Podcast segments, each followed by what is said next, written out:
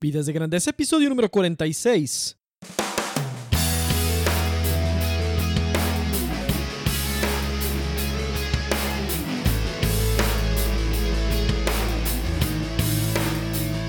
Hola, ¿qué tal Nación de Grandeza? Aquí con ustedes Enrique Guajardo y esto es Vidas de Grandeza, el podcast dedicado para ti que quieres vivir y trabajar con propósito y pasión.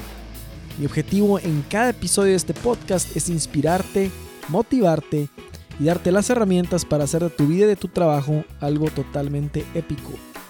Te invito a visitar mi blog www.enrique.me donde encontrarás publicaciones y herramientas acerca de cómo llevar tu vida y tu carrera al siguiente nivel. Y al suscribirte te regalo gratis mi nuevo ebook, Las 7 perspectivas de tu persona, y también te doy acceso a mi aula virtual entrenamiento en vida y carrera. Bueno, pues te doy la bienvenida a este episodio. Aquí estamos una vez más en este, en, este podcast donde cada semana hablamos de este, de este arte y ciencia de vivir y trabajar con más propósito y más pasión. Y el episodio, el episodio de este día, este, el episodio de este día se llama ¿Cómo vivir al máximo cada hora de tu trabajo? Vamos a estar hablando de cómo, cómo transformar ese trabajo, cómo renacer, cómo, vamos a decirlo de alguna manera, sí, renacer es la palabra, cómo renacer. Hoy en día la vida laboral de muchas personas está en urgencia de ser resucitada de ser levantada, de ser revigorizada, ¿sí? Eso es de lo que vamos a hablar y, y pues parte de la vida está ahí, se va ahí en el trabajo, una gran parte de la vida. Entonces, ¿cómo vivir al máximo cada hora de tu trabajo? Es lo que voy a estar hablando en este episodio. Te voy a estar dando algunos tips, algunas cosas para reflexionar, eh, lo que le decimos en inglés unos insights para ver qué, bueno, qué, qué, ideas qué ideas se te vienen. Si, si tú estás muy entusiasmado en tu trabajo actualmente, bueno, este episodio te va a servir para reforzar eso y para continuar en esa, en esa sintonía, ¿sí? En esa sintonía o, mantener ese, ese entusiasmo. La cita de esta semana viene de Malcolm Gladwell, quien es un autor, el, el libro más conocido, o por el que tal vez lo vas a conocer más, es un libro que se llama Outliers, que en español es sobresalientes donde habla y donde habla sobre unos estudios que él hizo sobre qué es lo que hace que las personas puedan sobresalir del resto, cómo es que las personas pueden llegar a ser más exitosas y qué, es, qué son los factores que contribuyen. Tiene otros, otro libro también muy bueno que se llama David y Goliath, que habla también sobre cómo en inglés se le llama a alguien que viene desde alguien que no, no está como en posición de ganar, vamos a decir, una batalla, que era el caso de David, se le llama underdog, alguien que está, este, que, viene desde abajo, que viene desde abajo, como cuando un boxeador que nadie lo conoce de repente gana, ¿verdad? ese es el underdog, así se le llama. Y el libro este de David y Goliat habla sobre esos casos de quienes no parecen tener este, nada a su favor para ganar, hacen la hazaña. Como fue el caso de David venciendo a Goliat. Y tiene mucha, mucha aplicación en, en, los negocios también ese libro, entonces también te lo recomiendo.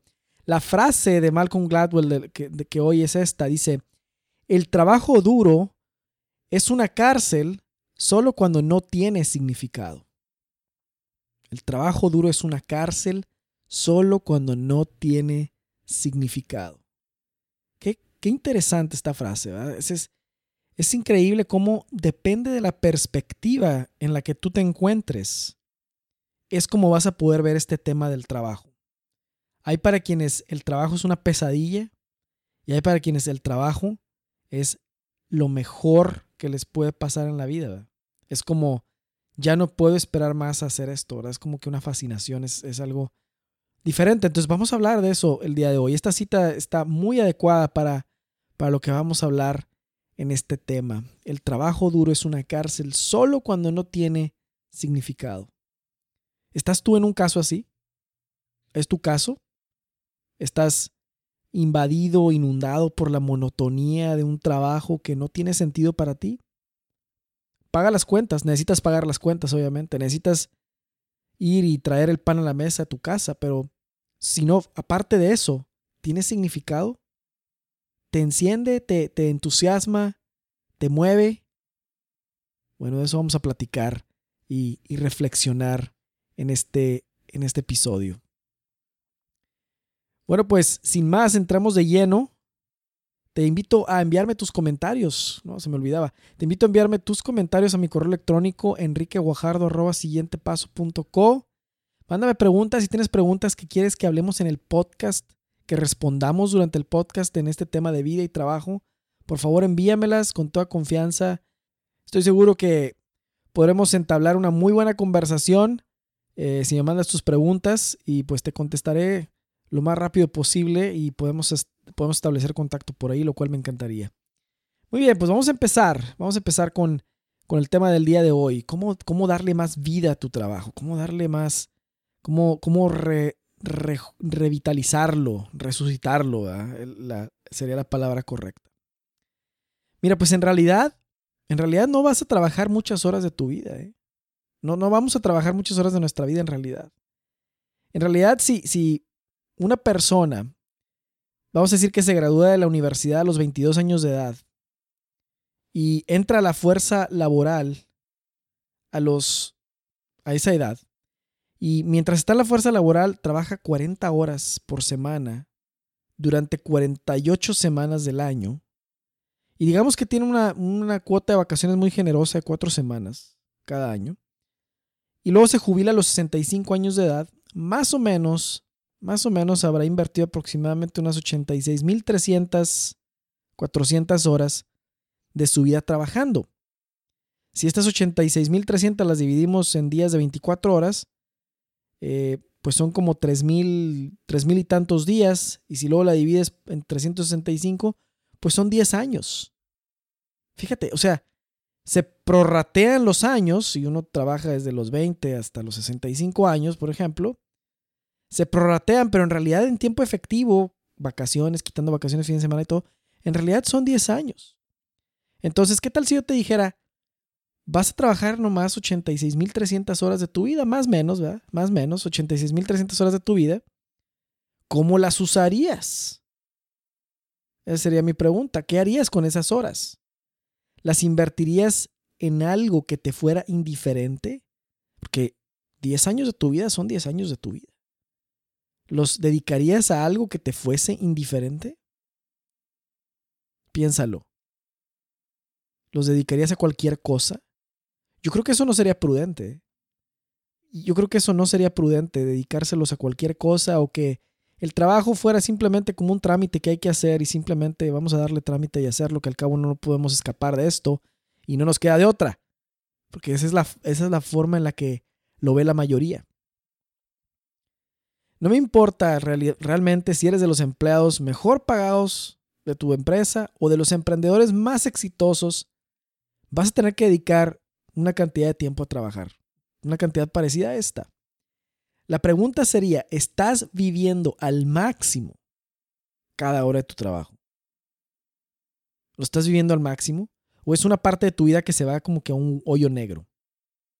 Si es como un hoyo negro, ¿verdad? Los fines de lunes a viernes entras en un hoyo negro y los fines de semana sales y vuelves a la vida. O sea, estás viviendo nada más los fines de semana, vas y trabajas de lunes a viernes para solamente vivir y disfrutar los fines de semana.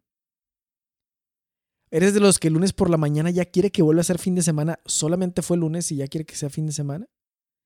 ¿O eres de los que planea vacaciones anuales y se terminan las vacaciones anuales y ya está planeando las del siguiente año porque quiere escapar a como de lugar de ahí de donde está? Tan solo en los Estados Unidos, Tan solo en los Estados Unidos, te voy a dar un dato interesante. Tan solo en los Estados Unidos, según el Departamento del Trabajo,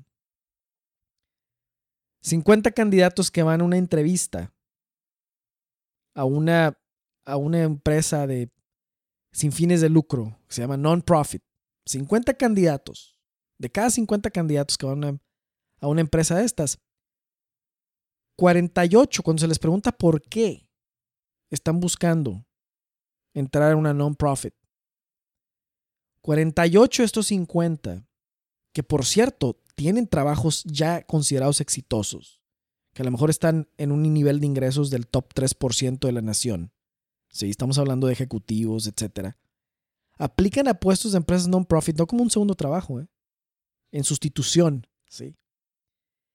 Y, y, expresan que están en esta bus que están, que están buscando este puesto por una búsqueda de mayor significado en su trabajo y en su vida, aunque esto implique una reducción en su ingreso actual. ¿Te das cuenta? Es inaudito. Esto es increíble, es un fenómeno que está pasando. ¿eh? Ya tiene tiempo de estar pasando, yo ya tengo tiempo de estarlo viendo, pero esto es un fenómeno increíble. 48 de 50, o sea, el 98 por 99% casi.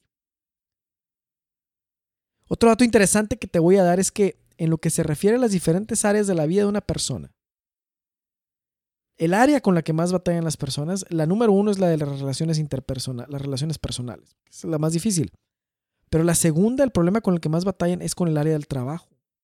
Es increíble, yo aprendí eso la semana pasada en, mismas estadísticas de, del Departamento de Trabajo y otras, y otras fuentes que consulté, pero es, es increíble esto, este problema del trabajo. Si tú eres una persona que está en un problema así, ¿verdad? Donde dices tú, me drena la vida el trabajo, voy y me drena completamente, me pierdo. Siento como si necesitaría que me, que me dieran este, este, primeros auxilios al salir de ahí, no lo aguanto. Estoy este, frustrado, pienso que, pienso que, que se me pasó la vuelta en el, en, el, en el highway, se me pasó la vuelta adecuada y, me, y voy en dirección equivocada. Eh, o siento que la película que vine a ver ya va, ya va casi por terminar y todavía ni compro las palomitas, ¿verdad? O sea, te sientes así como que frustrado porque se está pasando el tiempo y todo y estás en ese trabajo que detestas, ¿no? O que, no, te, que no tiene significado para ti, a lo mejor no lo detestas, pero simplemente te es indiferente. Te es indiferente. Este problema no es único, no, no solo lo tienes tú, lo tienen muchísimos, pero muy pocos lo reconocen. Muy pocos tienen la valentía de decir, ¿sabes qué? A lo mejor nos equivocamos en algo, ¿eh? ¿Sabes qué? A lo mejor a alguien le hice caso, a lo mejor me seguí lo que estaba haciendo la mayoría. A lo mejor el consejo que me dieron personas bien intencionadas, o mis padres, o tu hermano, o tu hermana, no sé, o fueron bien intencionados, pero fueron incorrectos. A lo mejor yo pensaba que el dinero era lo más importante y la posición y me fui por un puesto que me daba eso sin que yo cuestionarme si realmente yo nací para eso. A lo mejor me equivoqué hace tiempo. O a lo mejor tomé una decisión que pensé que estaba escrita sobre piedra. Cuando tenía 16, 17 años y seleccioné la carrera que seleccioné. Pasó eso y, y pensé que estaba escrita sobre piedra y que no puedo hacer cambios. A lo mejor estás en la situación de que tienes 40 años, 50 años, 30 años, no sé, 60, y todavía dices, es que no sé qué hacer cuando sea grande. Todavía estás estás pensando eso, ¿no? Cosas totalmente normales. Porque tú sabes, tú sabes que yo en mi corazón está ayudar a las personas a encontrar o crear trabajo apasionante. En mi corazón está ayudar a las personas a que estén en el lugar correcto, respondiendo al llamado y a la vocación que tienen. No importa en qué etapa de su vida estén, no importa. Sí, esto tiene solución. Sí. En la vocación profesional eso tiene solución. Tú sabes que yo tengo eso en mi corazón. Y este tema está muy cerca de mi corazón y por eso, y, por eso estoy deteniéndome a platicar de ello y, y que un episodio exclusivo a esto. Pero si tú estás en ese caso, que es el caso de muchos, te podría, yo estoy seguro, a mí, a mí nadie me engaña en esto. Tengo un ojo para ver esto. Tengo un ojo para ver quién está en su, en su zona de máxima contribución. Tengo un ojo para identificar el talento que difícilmente se me escapa. Y, son tantas las personas que están viviendo hoy en día la vida de alguien más, no la de ellos, la de alguien más. Y como en el siglo XVIII, Henry David Thoreau decía muy acertadamente, las masas de hombres viven vidas de callada desesperación. Qué cierto es eso hoy qué cierto es eso, porque están viviendo la vida que no hubieran querido vivir. La corriente, el no decidir, las cosas de la vida, el que la vida haya pasado, solamente los llevaron a, a tomar decisiones inconscientes y llegaron a un destino de su vida al que nunca hubieran querido llegar. Eso pasa. Hay mucho, yo lo sé. En una empresa, yo te puedo decir, estoy seguro, cuando llego ahí, llego a, una empresa, llego a un diagnóstico, ¿qué es lo que pasa en una empresa? estoy seguro que el más del 70% está insatisfecho de estar ahí. Yo lo sé. Es, es, es, lo puedes ver en su cara, lo puedes ver en cómo te saludan, lo puedes ver. No importa si es la empresa Best Place to Work o la que no es. Así es esto. Te voy a decir por qué.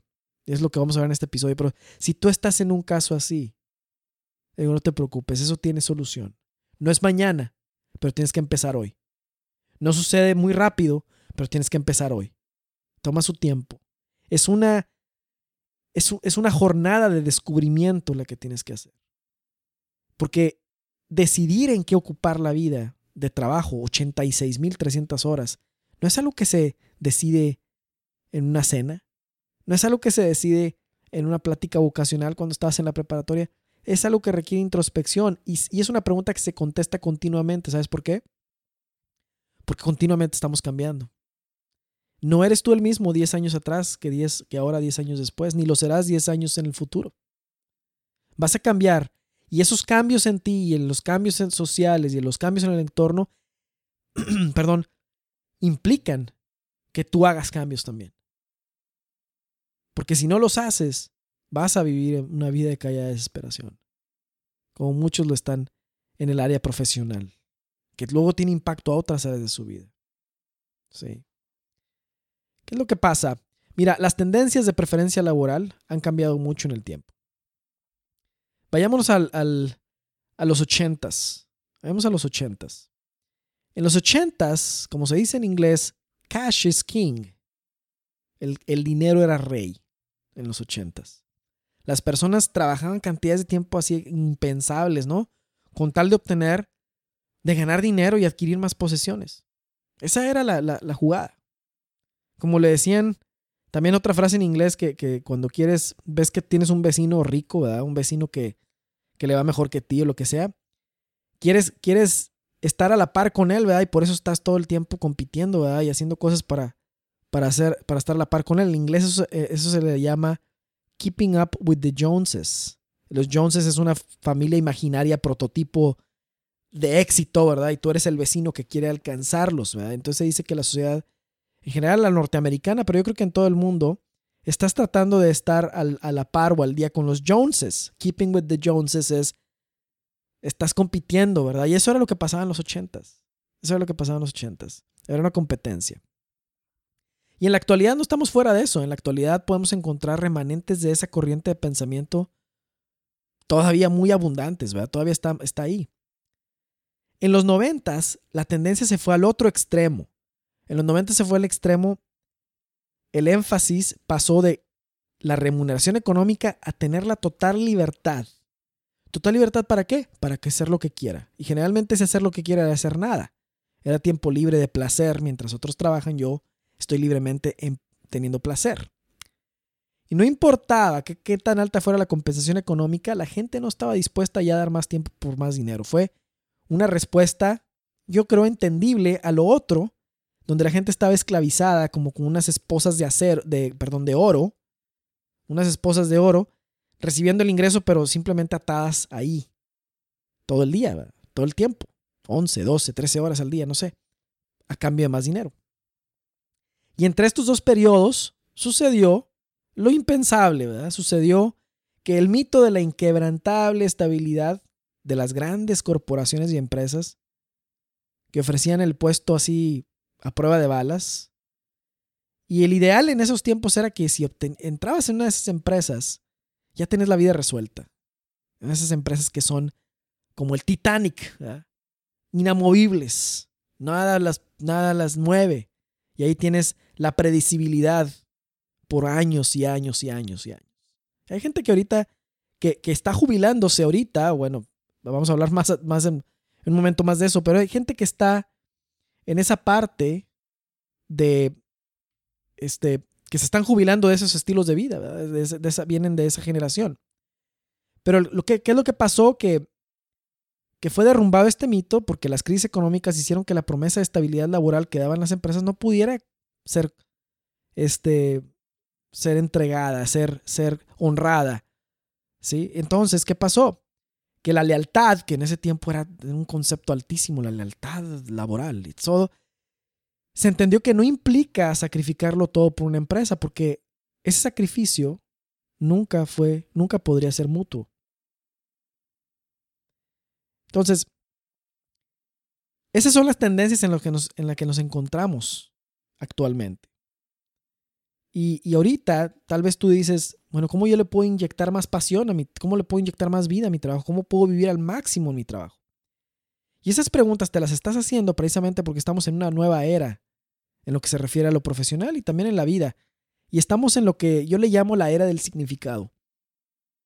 La era del significado. Actualmente, a inicios del siglo XXI, en el 2017, las personas parecen estar más conscientes de su vida, más conscientes de dejar un legado, más conscientes de la libertad, pero la libertad responsable, más conscientes de la vida familiar, más conscientes de la salud y más conscientes del bienestar en todas las áreas de su vida. Claro, sin perder de vista el aspecto económico que es importante para, para sustentar todo lo anterior, pero no están dispuestos a darlo todo por este factor o irse al otro extremo de tener libertad para usarla en nada. Se puede ver un anhelo por una vida más integral y el trabajo es una parte de esta ecuación muy importante. Seguramente va a decir, Enrique, ¿en qué planeta vives? Porque yo no veo eso. Yo no veo a la gente, a la gente, yo más bien todavía la veo en las tendencias de los 90 y los 80 Bueno, no he dicho que esté diluido lo anterior. Lo que te estoy diciendo es que se empieza a ver ya eso. Y esta era del significado, estas preguntas que jóvenes y adultos y, y todos tienen más trabajo, más significado, más propósito, los que están dejando empleos tradicionales por irse a ser non-profits o los que emprenden o los que ahora se dedican a ser coaches o los que... Todo eso viene de esto, de preguntarse qué es lo importante. Sí, se, ya, ya acabó la época en la que una persona lo sacrificaba todo en un altar corporativo. Eso ya terminó. Ya pasó. Esta tendencia vino para quedarse y va en aumento. Y si tú estás en una empresa o eres gerente de una empresa o eres líder de una empresa, te quiero decir esto y quiero que se te quede grabado. Empresas y corporaciones que no logren ajustarse a este cambio podrían verse extintas en poco tiempo. Porque la gente está dispuesta a sacrificar más en pro de significado, propósito, legado y un estilo de vida y carrera que integre con armonía las diferentes partes de su vida. Es que empresas y corporaciones si no se ponen al tiro, van a, vamos a empezar a ver la era de la extinción de lo que fue una corporación. Los Estados Unidos es un experimento viviente, ¿verdad? Lo que, de lo que viene después de que se resuelve el problema de los salarios bajos, de escasez de oportunidades, etc. O sea, esos problemas eh, están en mucho menor, en menor frecuencia, ¿verdad? Tienen un nivel de incidencia relativamente bajo. ¿Qué es lo que pasa? Cuando disminuyen estas necesidades primarias, se puede ver con claridad la crisis de significado que está en el fondo de lo que te digo. Y alrededor del mundo esto también va a pasar, ¿verdad? Conforme las economías alrededor del mundo vayan resolviendo estos problemas y se vayan moviendo, se vaya moviendo un poco hacia la prosperidad. Otras economías, que ya hay bastantes, ya hay muchas, ¿verdad? En, en Europa también, por ejemplo en Alemania, Holanda, lugares así, empieza a verse este, esto de fondo, que es la crisis de propósito. Y cada vez más gente despierta una conciencia renovada, tiene un pensamiento crítico de aquello en lo que invierte su tiempo de trabajo. Y van a buscar un cambio que favorezca el encontrar mayor propósito y significado. Una manera de usar mejor estas 86.300 horas. ¿Sí?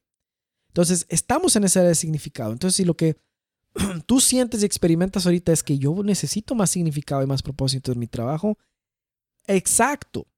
Estás, estás despierto, estás vivo. Eso es lo que hay que hacer.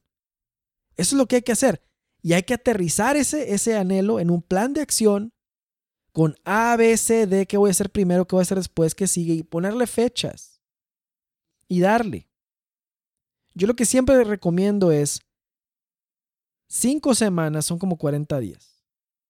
Reflexiona durante 40 días. Ponte a pensar, conócete, introspecta, date una, un clavado hacia adentro de ti, conócete bien, conoce qué habilidades y talentos te, con qué habilidades y talentos tienes, conoce son, cuál es tu perfil, conócete, conócete a fondo, porque solo así vas a saber dónde está tu punto de mayor contribución y dónde está ese propósito y significado y dónde está la misión, dónde está la vocación que tienes y la cual solo tú puedes cumplir. Solamente así. Solamente así. Entonces tómate 40 días y reflexiónalo. Tómate 40 días y piensa qué es el siguiente paso, qué es lo que sigue. 40 días. Para empezar a responder esas, esas, esas preguntas. Sí. Y, pues todavía me sorprende mucho. Tú vas a decir, bueno, es que te, te, aseguro que va a pasar esto. Vas a sentir que hacer esto, vas a sentir que, que moverte hacia el propósito y significado en tu trabajo, hacia un trabajo que no se sienta como trabajo, hacia un trabajo que disfrutes, vas a empezar a sentir, oye, ¿no será esto algo egoísta? ¿No estaré centrado en mí? ¿No estaré, no estaré siendo este, hedonista, etcétera? Y, y, y, vienen estos pensamientos. Y sabes, nunca vas a poder, e, egoísta y hedonista es aquel que busca solamente lo predecible para no tener que violentarse a hacer un cambio que sabe que tiene que hacer. Eso es, esa es la, la respuesta. Pero alguien que busca saber qué herramienta es, saber qué trae en el backpack, y ponerse en el lugar en el que lo puede hacer rendir más fruto, eso no es egoísta. Y el hacerlo bien y el ayudar a los demás con tus dones y talentos, claro que trae satisfacción, claro que trae un, un, beneficio, porque estás haciendo lo que Dios te ha llamado a hacer. Y cuando hacemos eso, hay satisfacción. Hay satisfacción de hacer lo correcto. Como te digo, tienes que hacer un plan para moverte, no va a suceder así nomás. Pero todavía me sorprende cómo escuchar a la mayor parte de las personas que me dice, oye, pero es que, mira, no, no, no, si te pones a resolver eso, eso de trabajar y disfrutarlo, estás, estás metiéndote en cosas de Dios, ¿verdad? En cosas que, porque todo esto fue un castigo divino. Es lo que me dicen. Y yo digo, ¿cómo? Un castigo divino. Esto de trabajar es un castigo divino. Uy, lo irónico de la respuesta es que la escucho de creyentes y no creyentes, ¿verdad? Ahí es donde, ahí es donde todos se unen, ¿verdad? Ahí es donde todos dicen, no, no, sí, es un castigo divino. ¿Por qué? Es más fácil decir eso, es más fácil atribuirle a Dios un castigo que tú tomar acción y arreglarlo. Válgame, esa es una de las, esa es una de las excusas y de, los pensamientos de víctima más sofisticados que he escuchado. Y es el más diseminado en la humanidad. Es que el trabajar en algo que no te gusta tiene que ser así porque Dios es un castigo de Dios. Mira, qué interesante. Suena paradójico que, que, suena paradójico que aquello a lo que le dedicaremos más tiempo en nuestra vida sea un castigo. Cada día. Te voy a decir de una vez por todas, si tú, los, si tú tienes este pensamiento, perdóname, discúlpame, pero, pero voy a tratar de borrarlo de tu mente y de tu corazón a como dé lugar me lo vas a agradecer. Esta idea de que el trabajo es un castigo es totalmente falsa.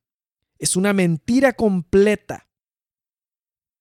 El trabajo no es un castigo y lo que te voy a decir a continuación te va a sorprender totalmente. Tu historia, tu historia, mi historia, la historia de la humanidad, la historia de la creación entera comienza con el trabajo. Comienza con el trabajo. Dios trabajó durante seis días. Fue lo primero que hizo cuando creó. Seis días haciendo la maravillosa y extraordinaria creación que, que, admiramos y que todavía no alcanzamos a comprender. Pero toda nuestra historia comenzó con el trabajo. Tú y yo somos fruto del trabajo creador de Dios. La historia comienza así. Durante seis días, ve a buscarlo, Génesis 1.1. Durante seis días, descansó al séptimo. Durante seis días. Nuestra historia empieza con el trabajo. ¿Quién fue el primero en trabajar? Dios. Mira, hace tiempo tuve el privilegio de ver un eclipse total de sol. Fue impresionante. Estuve ahí. Esas cosas no se ven todos los días Y es un evento que es una vez en la vida, un eclipse total de sol. Pasó por el hemisferio norte, por los Estados Unidos. Al estar en la oscuridad total, cuando la luna tapa por completo el sol, es impactante, se, oscura, se oscurece todo, se hace de noche, empiezo a oír los grillos y se ve una, un anillo de fuego alrededor de la luna. Es, es, es este, fuera de lo, de lo común esto, es totalmente bizarro, ¿verdad? Es, es épico a ver eso. Entonces, cuando yo estaba ahí viendo eso, yo me pregunté, ¿cómo es, ¿cómo es que la luna es del tamaño correcto?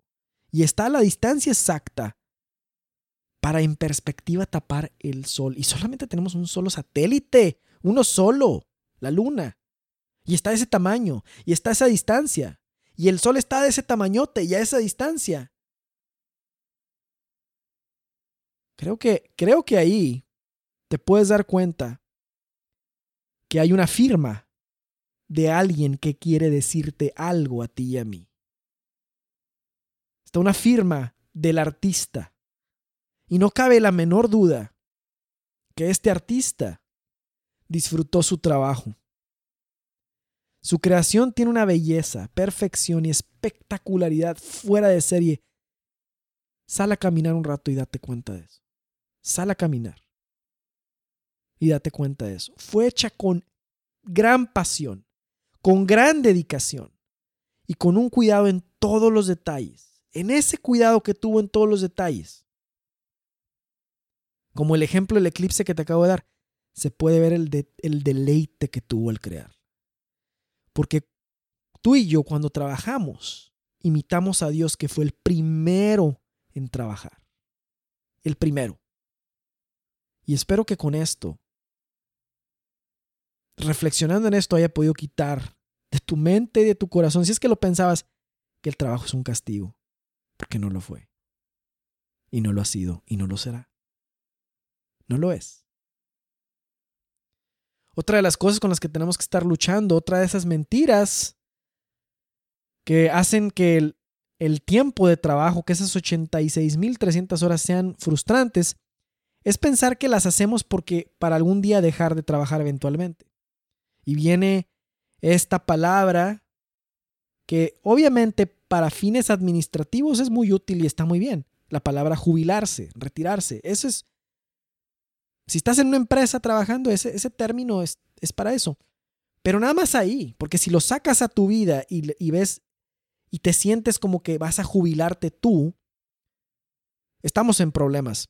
Muchos dicen, no, mira, mis 86.300 horas o toda mi vida laboral, los años que sean, pues voy a tener que hacer algo así que no, más o menos, que no me guste, no importa, pero que pague muy bien, mientras pague bien y pueda sostener a mi familia y todo. Y ya cuando me jubile, entonces ya disfrutaré. Mira nada, o sea, esa es la respuesta. Mi respuesta a eso es retarte y decirte, ¿verdaderamente crees que así vas a poder ser tu mejor versión con esa forma de pensar? Dejar para el futuro esto? No, así no funciona.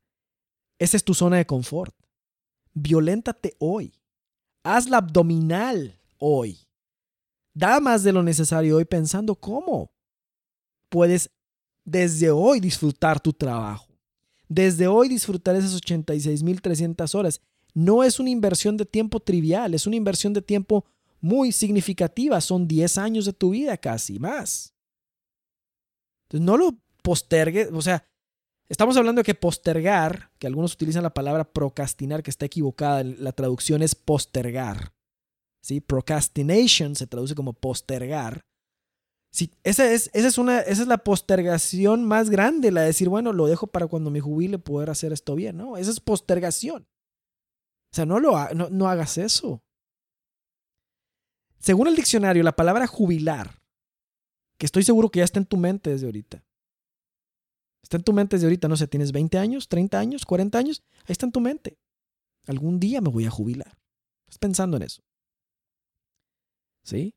Y mira, te voy a explicar cuál es el problema con eso.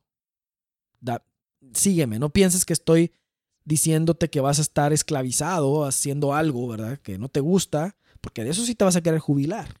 Y como estás a lo mejor en una situación así, pues por eso dices, sí, algún día me quiero jubilar, porque ya no quiero estar haciendo esto toda la vida. ¿Ok? Entonces, la palabra jubilar significa cesar de trabajar, dejar de participar en actividades diarias, remover algo del servicio, tirarlo a la basura. Ya no sirve. Eso es lo que significa jubilar. ¿Qué crees que esta manera de pensar le comunica a todo tu organismo? ¿Qué crees? Dímelo, por favor. ¿Qué piensas que, le comunica a tu, tu organismo? Le comunica que es hora de hacer el shutdown, apagar, se acabó, finito, caput, se acaba. ¿Sí? Eso es lo que le comunica. Sí, entonces rompe con esta tendencia. Dice, las personas que se jubilan a los 55, 65 años, hay prueba estadística que no viven más de 5 después. Y no por, no por deterioro de su salud, sino por deterioro de su mente. Rompe con esta tendencia y forma de pensar. No te bajes de la bicicleta hasta antes de tiempo. Tienes una misión que cumplir y esa misión va en función del trabajo que estás llamado a hacer en esta vida. Esto no se acaba hasta que se acaba. ¿ah? No se acaba hasta que se acaba. En las civilizaciones más antiguas, jubilarse o dejar de trabajar era considerado como un castigo. Claro, los romanos vinieron con su idea de no trabajar y que otros hagan el trabajo por uno. Y los egipcios también estaban en esa. Pero no es, no es el punto. Tampoco es el punto esclavizar. El punto es que en civilizaciones antiguas, dejar de trabajar era considerado como un castigo. Aristóteles llegó a la conclusión de que la felicidad se deriva de tener una actividad y de sentirse útil a los demás. ¿Sí? Si la única meta de la vida del trabajo es la de llegar a un punto en el que ya no haya más que trabajar para disfrutar y estar en una perpetua inactividad, pues imagínate pues con razón, ahí la está la deprimida la fuerza laboral y las personas actualmente. Porque piensan que, bueno, pues como quiera esto se va a acabar, pues ¿para qué? Vamos a darle trámite a esto. Nuestros pensamientos le dan forma a nuestras acciones. Y si desde los 20, 30, 40 años de edad estás ya pensando en llegar a una edad específica, claro que va a llegar una edad, no va a llegar una edad, va a llegar un momento en que uno va a dejar de trabajar va a dejar de servir. ¿Cuándo es ese momento? Cuando se acabe nuestra vida aquí. Pero antes de eso, aquí estamos. Y estamos llamados a henchir, a transformar la tierra y a servir. ¿Sí?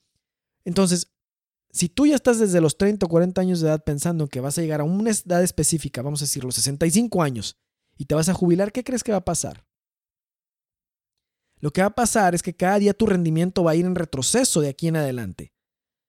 Y, para esa realidad, hacer, para esa proyección, hacer la realidad, tu organismo va a empezar a funcionar de otra manera. Y te aseguro que no va a ser por la edad que te vas a jubilar, sino por la mentalidad, como lo decíamos antes. Pero hay cuantiosos ejemplos de quienes renacieron, revitalizaron, resucitaron su vida de trabajo. Sam Walton, creó Walmart cuando tenía 44 años de edad. Es una edad en la que uno ya piensa que, ay, mira, a lo mejor ya me voy a jubilar pronto, ya me faltan como 10 años o, más, o un poquito más. Henry Ford tenía 50 cuando inició la fabricación del primer automóvil en la historia, el modelo T. Winston Churchill tenía 65 años cuando se convirtió en el, primer ministro de Inglaterra. este, fíjate, Nelson Mandela tenía 70 años cuando fue liberado de una prisión en África, 70 años. ¿Y qué fue lo que hizo el hombre? Se fue a lanzar para ser el primer presidente negro de Sudáfrica en contra de cualquier otro pronóstico, y eso sucedió cuatro años después. El artista Miguel Ángel tenía 72 años cuando pintó la capilla Sixtina. Y así le podemos seguir. ¿eh? Hay más ejemplos. Hay corredores de ochenta y tantos años, de noventa y tantos años, de cien años, Así, así le podemos seguir. Hay tres mentiras horribles que vienen con esta idea de la jubilación. La primera, que el trabajo no tiene valor por sí mismo. La segunda, que la gente es menos útil con la edad. Eso es mentira. La tercera, que somos consumidores y no podemos crear. Estamos nomás aquí para consumir. Y cuando ya no podemos creer, ya no podemos trabajar para consumir, entonces ya nos jubilamos.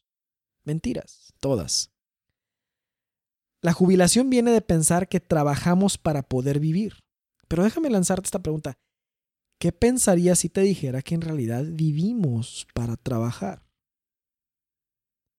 A lo mismo, viene otra vez la mentalidad de la cómo ha sido forjada nuestra conciencia de que el trabajo es un castigo y obviamente que si tu ocupación es una que te es indiferente, en la que no estás utilizando tus dones, tus habilidades y no es tú, pues me vas a expresar frustración y desacuerdo con la idea. ¿Cómo que vivo para trabajar? Pero ¿qué tal si tu ocupación fuera fascinante? ¿Qué tal si no pudieras esperar a que me amaneciera un día nuevo para ir a hacer ese trabajo? Ahí, ¿qué tal? Imagínate. Estarías haciendo aquello que estás llamado a hacer, tu forma de servir a los demás, en todo su esplendor. Todos los días. Y eso revitaliza, te llena de entusiasmo. Mira, no trabajamos cinco días de la semana para solo disfrutar dos, o sea, a, otro, a otros con esa mentira. Y no pienses que a cierta edad, a cierto dígito te vas a jubilar. Por el contrario, piensa, tu forma de trabajar se va a ir transformando, claro. Sí, claro. O sea, si eres un jugador de fútbol americano, pues a los 38, 39, 40 años vas a tener que pensar en otra manera de trabajar. Pero eso no es jubilarse. Eso es transformar la forma de trabajar. Entonces, desde hoy, en, la etapa en la que estés, aunque apenas estés graduándote de la universidad, o vayas a, estés en tus 30 o estés en tus 40 o ya te vayas a jubilar en dos años, piensa, piensa cuál sería esa ocupación de la cual no quisieras jubilarte, porque existe. Y si no existe, se crea. Una que te llene de entusiasmo, una que te dé ganas de servir a los demás y una que despierte en ti la pasión por vivir con grandeza.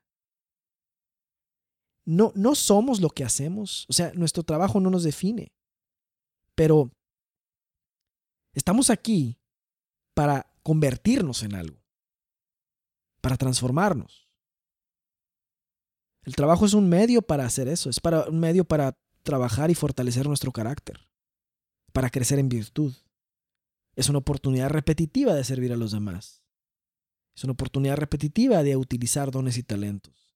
Es una oportunidad repetitiva de crecer.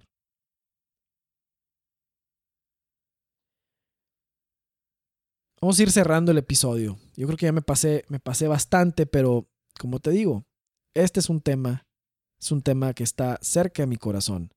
Y si tú estás en un problema así de que estás en un trabajo monótono y aburrido, o estás batallando para encontrar un trabajo, o quieres, quieres crear tu propio trabajo, o cualquier problema que tenga relacionado a eso, búscame, no, no dudes en buscarme, mándame un correo.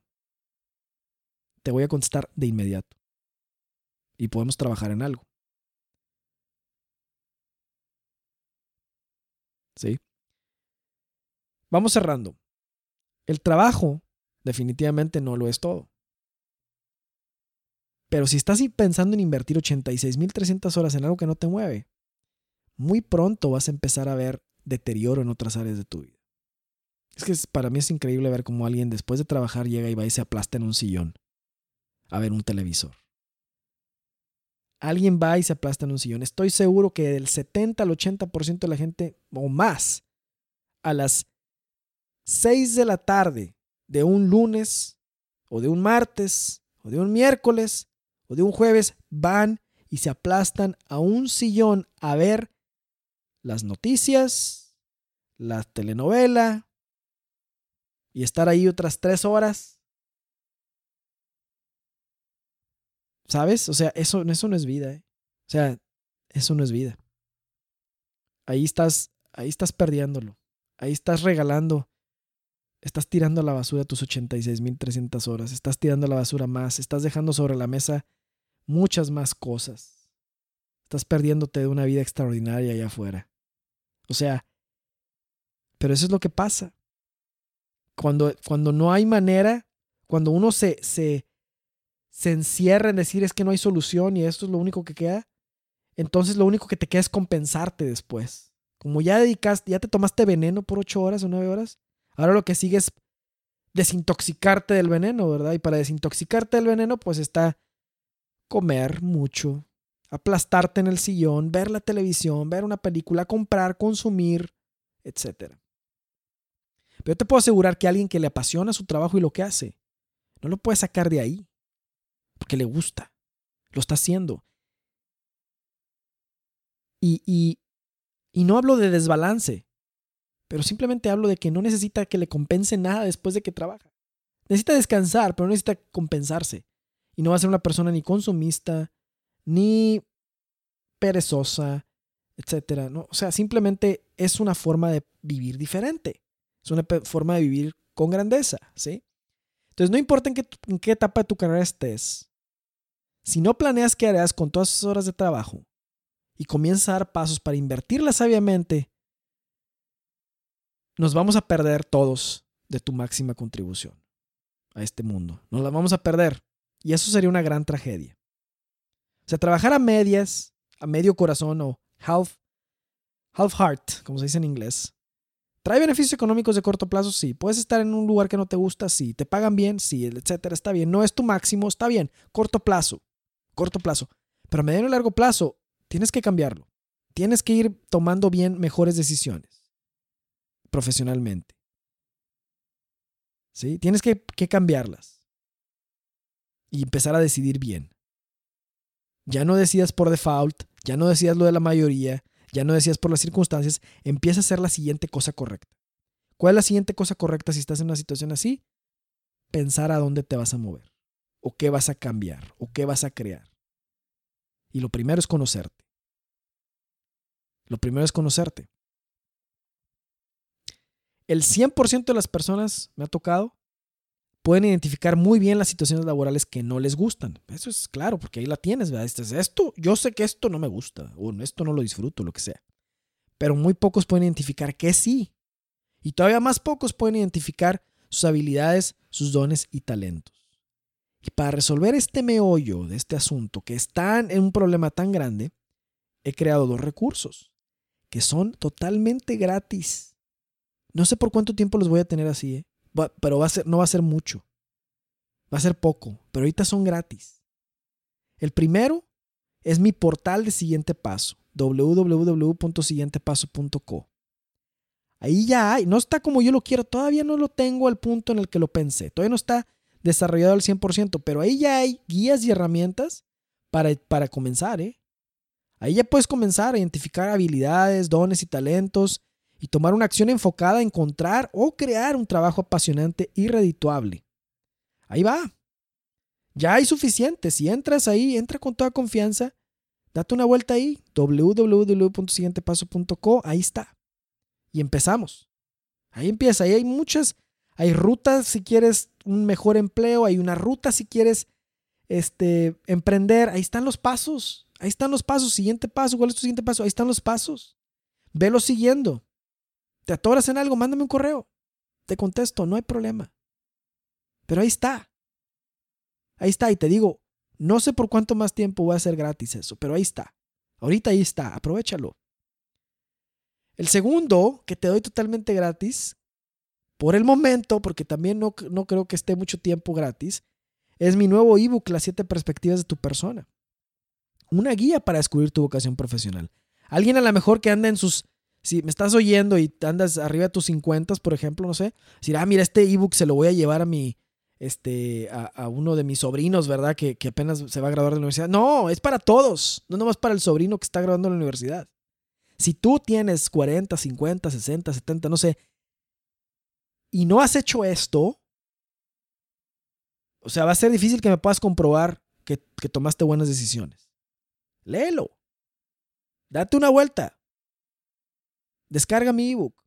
Siete perspectivas. Si no te conoces esas siete perspectivas, tienes puntos ciegos. Solamente a través de estas siete perspectivas puedes realmente saber dónde es ese punto óptimo en el que tú debes estar. Y como te digo, si estás muy joven, para darte el siguiente, para saber qué es lo que sigue. Si vas a la mitad de tu carrera, pues para ir planeando lo que sigue. Si estás por jubilarte, pues también para definir qué vas a hacer. No te vas a jubilar. Si te jubilas, te vas a aburrir te vas a, te vas te vas a deteriorar. O sea, tienes que transformar tu forma de trabajo. Sí, otro ejemplo, el coronel Sanders, ¿verdad? Del Kentucky Fried Chicken, todo el mundo se la pasa posteando este, que a los sesenta y tantos años o setenta años hizo el Kentucky Fried Chicken. Pues para, no es nomás para verlo, es un ejemplo. Es un buen ejemplo ese de alguien que se reinventa a esa edad. Tú también puedes hacerlo. O no esperes esa edad para hacerlo. Lo puedes empezar a hacer ahora. Entonces ahí está ese ebook, lo puedes descargar gratis. Siete perspectivas de tu persona.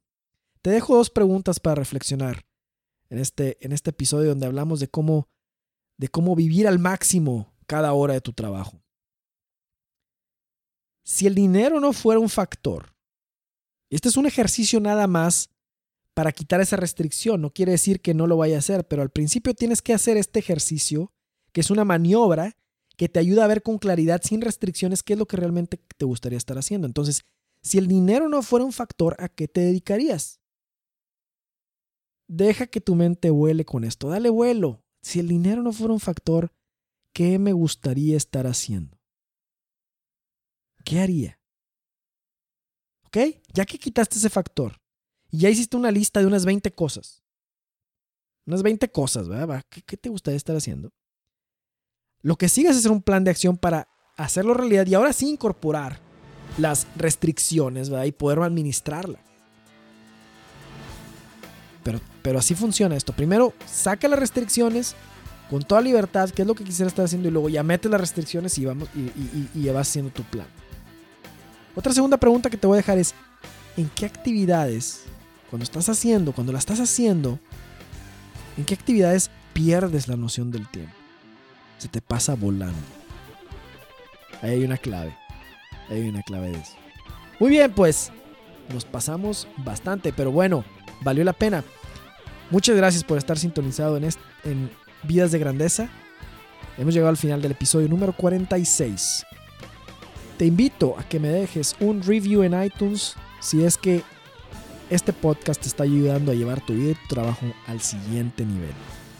Te invito a visitar mi blog también, www.enrique.me. Suscríbete, es totalmente gratis y obtienes este mi ebook y acceso al aula virtual de vida y carrera que también por poco tiempo va a ser gratuita. Eh, cuando me dejes un review en iTunes, va a ser que otros lo puedan encontrar más fácil y además me vas a dar retroalimentación sobre qué quieres o qué necesitas o cómo lo puedo mejorar. Bueno, pues te deseo una semana extraordinaria. Vive al máximo cada hora de trabajo y te deseo muchísimo éxito en vivir y trabajar con propósito y pasión.